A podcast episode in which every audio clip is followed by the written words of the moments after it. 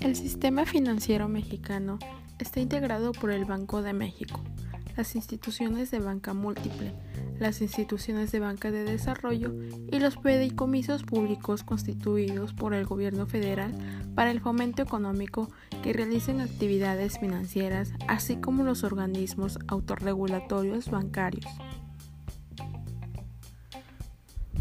La banca múltiple es el principal intermediario del sistema financiero mexicano. La ley busca aparcar a todas aquellas personas o entidades, sean de naturaleza pública como privada, que desarrollen intermediación habitual entre la oferta y la demanda de recursos financieros. La intermediación financiera consiste en el acercamiento de las partes para la conclusión de un negocio sin verificarse la incorporación de recurso alguno al patrimonio de la entidad, a fin de resaltar la actividad que incorpora recursos a este patrimonio para su ulterior colocación y transferencia a terceros. Su fundamento constitucional se encuentra en el artículo 28 de la Constitución mexicana, tutela el poder adquisitivo de la moneda, regulando los cambios, la intermediación y los servicios financieros. Los principios que rijan a la actividad de intermediación financiera son función social, libertad de configuración, ordenación jurídica de libertad económica en virtud de la cláusula del Estado social, función social de la propiedad privada en actividad de intermediación financiera, derecho de propiedad privada sobre los depósitos. Un sistema financiero está integrado por distintos intermediarios financieros, siendo los más conocidos y destacados los bancos, otros más son las aseguradoras, afianzadoras, arredandoras, casas de bolsas y las administradoras de fondos de inversión. Como intermediarios financieros, los bancos son indispensables para la existencia y el buen funcionamiento de cualquier sistema financiero. La intermediación bancaria tiene dos caras principales, cuando se otorgan créditos y cuando se obtienen recursos. Cuando los bancos otorgan créditos, cobran una tasa de interés que se conoce como tasa de interés activa. A su vez, los bancos pagan a quienes les han confiado sus recursos una tasa de interés reconocida como tasa de interés pasiva.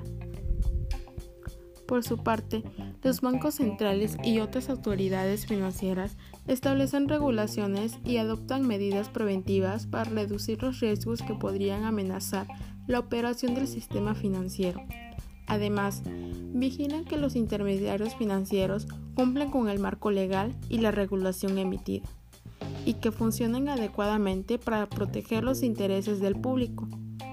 Finalmente, las autoridades facilitan la transparencia mediante el registro, la transmisión y divulgación de información asociada a las transacciones financieras. En México existen tipos de intermediarios financieros, según los servicios que prestan. El más importante de estos intermediarios son las instituciones de crédito o bancos, como generalmente se les conoce. Los bancos son empresas que tienen como función el recibir depósitos de dinero de la gente y el otorgar créditos. Otro tipo de intermediario financiero son las casas de bolsas, las cuales se dedican a dar servicios para poner en contacto la oferta y la demanda de valores emitidos o garantizados por terceros. Estas operaciones consisten en la colocación de valores mediante ofertas públicas, así como en la compra, la venta y el préstamo en valores en el mercado de valores. Estos intermediarios están regulados por la ley del mercado de valores, entre otras leyes. Otros intermediarios financieros que otorgan créditos para la obtención de casas, automóviles y demás bienes de consumo duradero son las sociedades financieras de objeto limitado y las sociedades financieras de objeto público. Tanto las SOFOLES como las SOFOMES pueden obtener recursos mediante la colocación de valores en el mercado.